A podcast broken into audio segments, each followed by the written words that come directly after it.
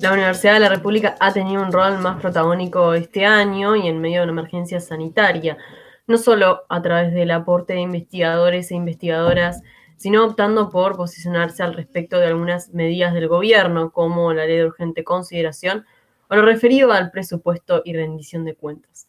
Para conversar sobre estos temas es que recibimos ahora al rector de la Universidad de la República, Rodrigo Arim. Arim, muy buenos días. Muchas gracias por tu tiempo en la Isla Cierta. Buenos días, gracias por la invitación y compartir este espacio. Gracias a ti. Em, bueno, es inevitable no comenzar preguntando sobre, sobre, esto, sobre esto último, ¿no? El tema de los, de los últimos días, eh, referido a, bueno, qué evaluación hace la, universidad de la campaña pro referéndum y el hecho de que se hayan llevado a estas firmas eh, para habilitar este proceso, ¿no? ¿Cómo se ha visto desde la UDELAR? A ver, yo creo que hay que separar dos aspectos. Por un lado, la Universidad de la República como tal no participó ni llamó a, juntar firmas contra la ley de urgente consideración. Eh, pero sí se expresó en particular sobre algunos componentes de la ley cuando oportunamente el Parlamento citó a la Universidad de la República para que opinara al respecto. Nosotros, nosotros, veíamos con mucha preocupación varios aspectos del funcionamiento de la ley, desde áreas que son externas a la vida universitaria, como es la seguridad nacional y algunas disposiciones que establece la ley de consideración, hasta temas más específicos que hacen el funcionamiento del sistema educativo, en particular el componente del, sistema público de educación en Uruguay.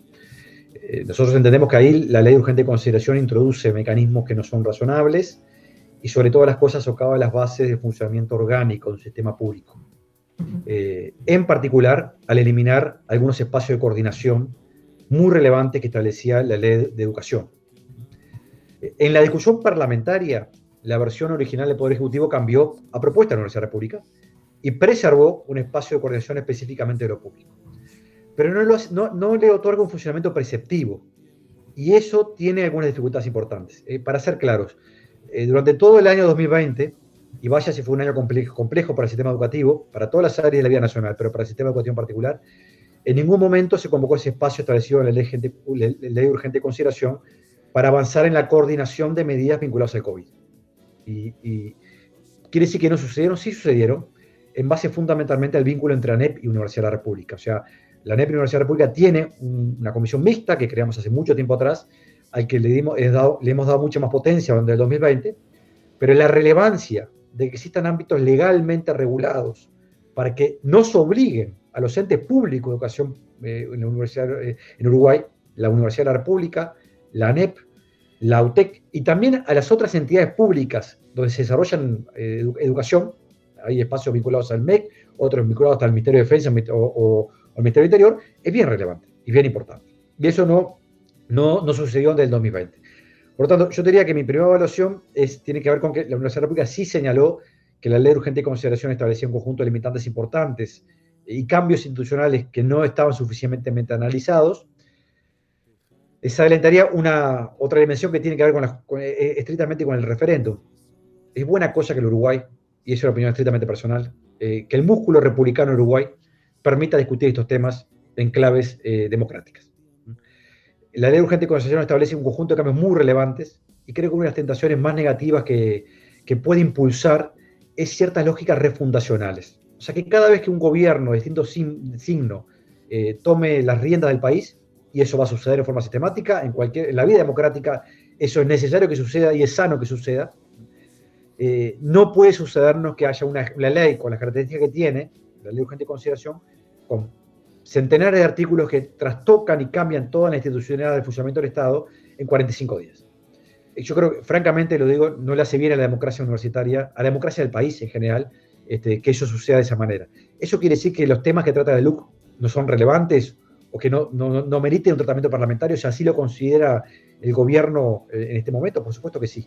Lo que creo que no, no colabora con los procesos de discusión y construcción democrática es que se incorpore un cambio, cambios tan desiguales, tan asimétricos y tan distantes en distintas áreas institucionales uruguayas en tiempos muy acotados y sin dar los tiempos razonables para una discusión democrática. Sí, rector, em, cuando ingresó la LUC al, Parlamento, eh, la, universidad también fue a, asistió a la comisión especial a, presentar sus argumentos, a presentar algunos reparos, algunas modificaciones. Em, pero en su momento usted habló en su, en su blog, ahí en el, portal de la Universidad de la República, de eh, ataque a la autonomía universitaria. ¿Por, qué, ¿por, qué, se refería a esto? Un poco lo, venía mencionando ahora, enumerando algunos, algunos de los artículos que, corresponden a, la Universidad de la República, de los entes públicos relacionados a la educación. No, eh, sí. en realidad ese artículo no tiene cargo a la LUC. El artículo que tiene que ver con un contexto regional muy complicado, eh, en particular en Brasil, en aquel momento cuando escribí ese artículo, que coincidió con la discusión con la LUC, pero el artículo ese no fue motivado por la LUC, tiene que ver con eh, problemas de, avance sobre la autonomía universitaria en la región, en particular en Brasil bajo el gobierno de Bolsonaro, donde inclusive había llegado a la designación directa de rectores por parte del Poder Ejecutivo sin tomar en cuenta la opinión de los demos universitarios. Pero es un tema más general que está sucediendo en el mundo, que, sí, totalmente que tiene que ver con el avance sobre la autonomía universitaria. En el caso de la LUC hay alguna disposición puntual eh, donde uno podría tener una interpretación de estas características, pero les diría que eh, la aprobación general, la ley de urgente consideración, no hay elementos de esta naturaleza, más allá de lo que ya conocemos, por ejemplo, la ausencia de autonomía financiera por parte de la Universidad de la República, pero es parte de un marco normativo que ya existía en, el país y que sigue vigente luego de la LUC. Bien. Respecto más a, lo referido a, la rendición de cuentas, cuando se aprobó la propuesta de refuerzo presupuestal en, el CS el 25 de junio, el pasado 25 de junio, eh, dijo que esta propuesta de, la OELAR se hacía mirando hacia el futuro y el reconocimiento de, esta realidad. ¿Cómo se compaginan estas dos patas de la propuesta? Es una buena pregunta, Agustina. A ver, les diría que esto tiene, para, efectivamente, tiene dos patas. En primer lugar, la Universidad de la República, como parte de la sociedad y como integrante de la institucionalidad, es consciente y expresamente eh, lo, manifiesta eh, de la crisis que estamos atravesando. Crisis que tiene una dimensión sanitaria, que todos conocemos, pero que tiene una dimensión social y económica, cuyas consecuencias de corto, mediano y largo plazo todavía son eh, inciertas. Por lo tanto, en esta crisis en particular, la Universidad de la República en este año 2021 tomó la decisión de no hacer un calco del pedido presupuestal que hizo en 2020.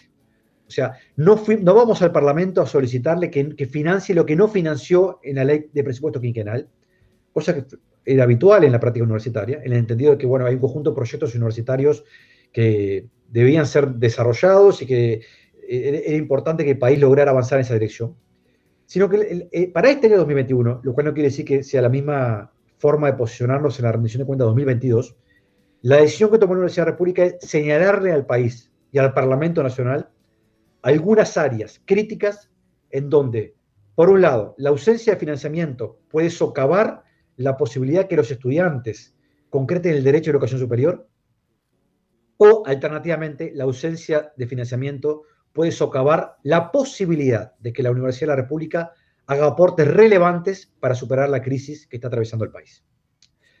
Y dentro de esas dos categorías, permitidme empezar por la primera. Hay algunas áreas que nos preocupan, los estudiantes. Eh, venimos de dos años en donde la mayor parte de los estudiantes que ingresaron en el 2022 van a estar culminando su segundo año de formación en la Universidad de la República sin prácticamente haber pisado un espacio universitario no tiene que ver con, hacer un tótem a los edificios universitarios, tiene que ver con compartir en la presencialidad el intercambio, el debate, la discusión, eh, la construcción de una noción de pertenencia a una comunidad universitaria. Y eso es parte de un proceso formativo en Uruguay y en el mundo. Y eso está socavado, está, está afectado en su funcionamiento cotidiano.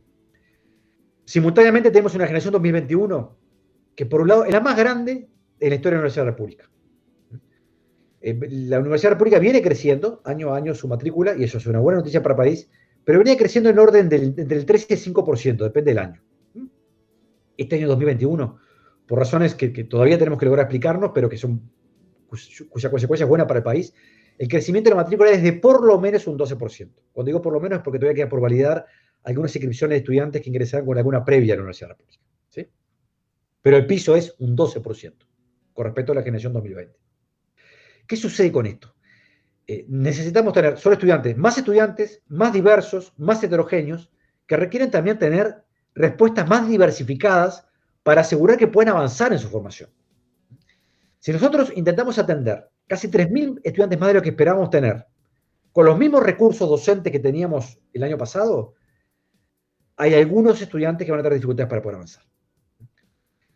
Simultáneamente, si en el año 2022, donde vamos a retomar espacios presenciales importantes, no logramos mantener algunos espacios en la virtualidad que son onerosos, costosos, vamos a tener también dificultades.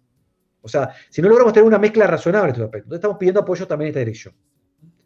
Y son estudiantes que están requiriendo más becas. Estudiantes, más estudiantes que requieren más apoyos. Y es un contrasentido, una contradicción que el Uruguay como tal tenga un sistema de becas más débil, de becas más débil, cuando más lo necesitan los estudiantes. Cuando más dificultades están atravesando sus hogares. Y eso es un riesgo inminente que estamos atravesando en este momento. Yo hay una primera gran área de preocupación. La segunda es, la universidad puede hacer mucho por el país en esto, lo que, lo que podríamos llamar la salida de la epidemia.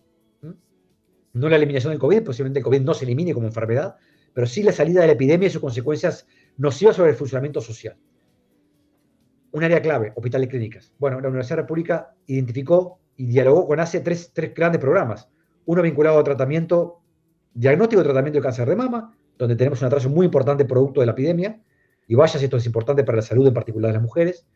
Uno vinculado también al tratamiento de lo que se llama el long COVID, los efectos de largo plazo del COVID. Hay parte de la población que atravesó la enfermedad que tiene efectos de largo plazo severos. Uruguay todavía no tiene un dispositivo para atender estas circunstancias. Y otro vinculado también al tratamiento de los efectos de los, de los accidentes cerebrovasculares durante la epidemia. Obviamente los, ciudadanos que sufrieron este, este, estas enfermedades, estas patologías, tuvieron atención en el momento agudo de la, crisis, del accidente. Pero esto tiene efectos de mediano y largo plazo sobre el funcionamiento psicomotriz de las personas y Uruguay todavía tiene un atraso importante con respecto al tratamiento de, las personas que atravesaron esto en la crisis. Les pongo ejemplos concretos. Son recursos relativamente escasos para tratar circunstancias relevantes. Y por último, mirar hacia adelante. Mirar hacia adelante quiere decir, no miremos solamente lo que podemos hacer por el COVID, sino que podemos empezar a construir para que el Uruguay del futuro sea algo mejor que tenemos hoy. ¿Qué podemos empezar a construir para que el conocimiento avanzado esté al servicio de la sociedad de una manera aún más importante de lo que lo estuvo durante estos dos años? Ya estamos planteando dos institutos, un instituto que investigar sobre las consecuencias sociales a largo plazo del COVID y otro sobre vacunas. Y Uruguay tiene, que, tiene la posibilidad de desarrollar una institucionalidad e investigación en esta área que lo, ubique en un lugar mejor frente a una posible nueva epidemia o sobre otros patógenos que van desde el dengue hasta la lemnianiasis en salto, por ejemplo, que, son patógenos que afectan el funcionamiento social y que afectan el funcionamiento de esa noción de una sola salud, animal y, humana, este, que es bien relevante para el país futuro. Rector, em, para, para decidir qué, aspectos priorizar, para decidir eh, qué propuestas eh, enviar al Poder Ejecutivo, se hizo también, eh, imagino, un balance de, este año y algo que pasó desde, desde que se aprobó el presupuesto, ¿no? el presupuesto quinquenal el año pasado. Es así, y, parte de lo que estamos identificando son algunos aspectos que, el, presupuesto no atendió, efectivamente. Por ejemplo, no tenemos más recursos para que entren más docentes a la Universidad de la República, y eso es grave para los estudiantes y para los docentes. Porque no tenemos, eh, no tenemos posibilidad que los jóvenes en Uruguay, docentes, formados a nivel de doctorado, por ejemplo, fuera del país o dentro del país, tengan la posibilidad de ser un cargo docente en la Universidad de la República.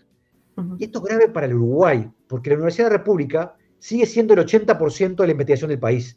Hay áreas, hay áreas completas de la ciencia y la cultura donde si un joven no tiene la posibilidad de acceder a un cargo, no va a acceder a otra posición en el país. Completas. E, esto no es vocación de la Universidad República. La Universidad República quiere diversificar las inserciones institucionales de sus egresados, en particular aquellos que quieren desarrollar investigación en el país. ¿sí? Pero es la realidad que tenemos hoy.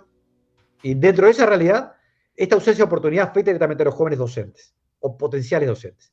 Lo segundo es que los estudiantes, afecta también a los estudiantes. Entonces, justamente lo que tú señalas, esta área no fue cubierta por presupuesto, a esta área sí estamos pidiendo un refuerzo presupuestal importante para asegurarnos que el, ratio docentes-estudiantes se mantenga más o menos igual que en el 2019, no estamos esperando mejorar demasiado, pero sí asegurar que no se deteriore y simultáneamente darle oportunidades a los jóvenes para que ingresen en la carrera docente. Sin embargo, el, ministro de Educación y Cultura señalaba a la diaria el fin de semana que muchas de, las solicitudes referían a, nuevos proyectos, a nuevas eh, carreras y que por eso no se estaba destinando los fondos pertinentes porque estábamos en una emergencia sanitaria que no permite, eh, o sea, permite poner foco en otros, en otros recursos necesarios. Con, todo el respeto que me merece el ministro de Educación y Cultura, creo que no leyó adecuadamente en la rendición de cuentas de la Universidad de la República. En la, en la rendición de cuentas de la Universidad de la República no hay ninguna carrera nueva en esta rendición de cuentas. Lo que se solicita en fondos es para asegurarnos que las carreras que actualmente están funcionando funcionan de forma adecuada. De hecho, estamos renunciando, renunciando entre comillas, por supuesto, porque lo vamos a volver a plantear al país cuando, cuando corresponda, a un objetivo que teníamos que era eliminar cupos en varias carreras universitarias. Este, pero no estamos planteando desarrollar nuevas carreras, salvo las que ya financió el Parlamento Nacional con fondos para el interior del país, que vamos a destinar a eso, a crear nuevas carreras y a consolidar las que ya tenemos. Pero me gustaría que en clave democrática eh, discutamos en función de lo que los actores plantean y no sobre una pintura de lo que actores plantean. La Universidad de la República en ningún momento planteó, está planteando esta rendición de cuentas nuevas carreras. Mm. Quiero ser muy, muy enfático en esa materia. Eh, rector, un poco lo, mencionaba hoy hablando de estos institutos y de estas líneas de investigación que, pretende llevar a cabo. Eh, ¿Por dónde más se, pretende profundizar en el rol investigador de, la Universidad de la República? Que eh, después de todo ha demostrado ser como, fundamental para, durante, durante la pandemia y durante la emergencia sanitaria. Yo te diría que hay como varias líneas de desarrollo institucional que están pensadas en esa dirección. Eh, que van desde el Estatuto Personal Docente, el nuevo Estatuto Personal Docente, que, entre otras cosas, incentiva las altas dedicaciones horarias de los docentes y que ejerzan la investigación, ¿sí? además de la docencia, la enseñanza más directa, eh, tiene que ver con el desarrollo de estos institutos centrales y de otros que estamos planificando en la Universidad de la República, que por supuesto lo vamos a hacer si tenemos los recursos. Este, eh, en eso estamos viendo hasta de reestructurar algo del presupuesto interno para poder viabilizar algunos de estos proyectos. Eh, y tiene que ver también con el desarrollo de oportunidades objetivas para que jóvenes uruguayos y extranjeros que quieran vivir eh, y desarrollar sus potencialidades en Uruguay lo puedan hacer. Eh, ¿Cómo lo vamos a hacer? Bueno, con algunos recursos estamos pidiendo al Parlamento, por lo que decía antes, y con algunos recursos que estamos reestructurando para priorizar algunas áreas en función de otros. Pero seamos claros, todo esto tiene un sabor amargo, porque priorizar un área en este momento es dejar de lado otras. Por ejemplo, estamos desarticulando los postdoctorados la Universidad de la República se queda sin postdoctorados, que eran programas que habíamos montado en forma contingente, con recursos contingentes, pero bueno, no le podemos dar continuidad a ese programa. Bien. Em, se embarca la, Universidad de la República en este segundo semestre a retornar presencial, eh, la presencialidad paulatinamente, ¿no? ¿Cómo, ¿Cómo se está llevando adelante este proceso? Eh, a ver, Agustina, ahí tenemos un, nosotros aprobamos en abril de este año, el 15 de abril, aprobamos un, un, documento que un protocolo eh, en base a asesoramientos académicos y científicos para ir habilitando actividades presenciales en función que cambie el nivel de riesgo sanitario en Uruguay. Y de hecho lo probamos de forma diferencial, que quiere decir, por ejemplo, que nosotros a partir de ahora tenemos un conjunto de actividades que podrían realizarse, tienen que haber las autoridades locales y lo hacen, en Rivera, que no estarían habilitadas en Montevideo. ¿Por qué? Porque Rivera está en amarillo, consolidado, un riesgo mucho menor que lo que está en Montevideo. Pero en la medida, y eso es lo, probable que suceda, que vayan evolucionando la información sobre, digamos, vaya mejorando las condiciones de riesgo sanitario, se van a ir habilitando otras actividades, en forma paulatina, progresiva y segura. ¿sí? ¿Por qué quiero decir esto? Porque en realidad el, mundo universitario es un mundo de contacto, es un mundo de encuentro, es un mundo, por lo tanto, muy rico para muchas cosas, pero riesgoso para lo que es la evolución de la epidemia, con esta característica. Es la razón por la cual las universidades en el mundo han tendido a retornar al final del sistema educativo. Primero retorna a primaria, secundaria y luego recién la vida universitaria. La, universidad concentra a poblaciones que vienen de distintos lugares del territorio nacional. Hay otro elemento de riesgo, que, por suerte Uruguay evoluciona muy bien la vacunación, pero nuestros jóvenes entre 20 y 24 años, por ejemplo, que es el grueso de los estudiantes de la Universidad de la República, son los que todavía tienen una retraso relativa un poquito mayor en términos de vacunación. Eh, eh, el presidente del Banco de Previsión Social me ha hecho el, favor de, brindarme alguna información que está manejando ellos. Eh, la evolución de, la, vacunación en general del país, como ustedes saben, ya está por encima del 50% con dos dosis, pero en esta población está todavía por debajo del 20%, ¿sí? con dos dosis y 14 días, que es lo que hay que esperar. ¿eh? Ahora, la buena noticia es que en 15 días vamos a estar posiblemente muy cercanos al 50%, porque ya están vacunados, pero son vacunados entre comillas recientes. ¿eh? Por lo tanto, tomando en cuenta también estos elementos que estamos diciendo, bueno, vamos a, avanzar hacia la presencialidad con algunas cautelas, algunos elementos que nos permitan asegurarnos que la universidad haga lo que hizo desde el 13 de marzo del año pasado, cuidarnos a la sociedad, no transformarse en un foco de dispersión del virus. Eh, y una cosa que tenemos que ser muy claros, una institución que maneja más de 200.000 integrantes entre egresados, estudiantes y, docentes, no han existido focos, brotes eh, en el interior de la institución. ¿sí? Por supuesto, muchos universitarios eh, han atravesado la enfermedad, pero no, no se han generado procesos de contagio interno de la institución producto de, de espacios de trabajo, de estudio. Y eso hay que preservarlo también eh, por el bien del país y para asegurarnos que sigamos avanzando en que Uruguay siga disminuyendo los niveles de riesgo, ¿verdad? ¿Se tiene pensado una logística también en este sentido para, la realización de las elecciones universitarias que, ya fueron aplazadas? A, ver, hemos tenido un contacto con, un contacto con, la Corte Electoral al respecto, las elecciones van a ser el 29 de septiembre, va a haber una logística también, va a ser de un día solo la elección, eh, también va a ser un momento a valorar la posibilidad que fueran de dos días, por distintas razones no es viable desde el punto de vista logístico eso, se van a hacer con condiciones muy parecidas que se hicieron las elecciones departamentales, por ejemplo, durante el 2020. O sea, con este, recaudos en cuanto a estacionamiento físico, con, con eh, mecanismos de desinfección habituales, etcétera, etcétera, etcétera, pero vamos a asegurarnos que existan las elecciones cuidándonos entre todos. ¿verdad? Perfecto. Rodrigo Orín, rector de la Universidad de la República, muchísimas gracias por estos minutos aquí en la Isla Desierta. Muchas gracias a usted por la invitación y es un gusto estar con ustedes. Igualmente.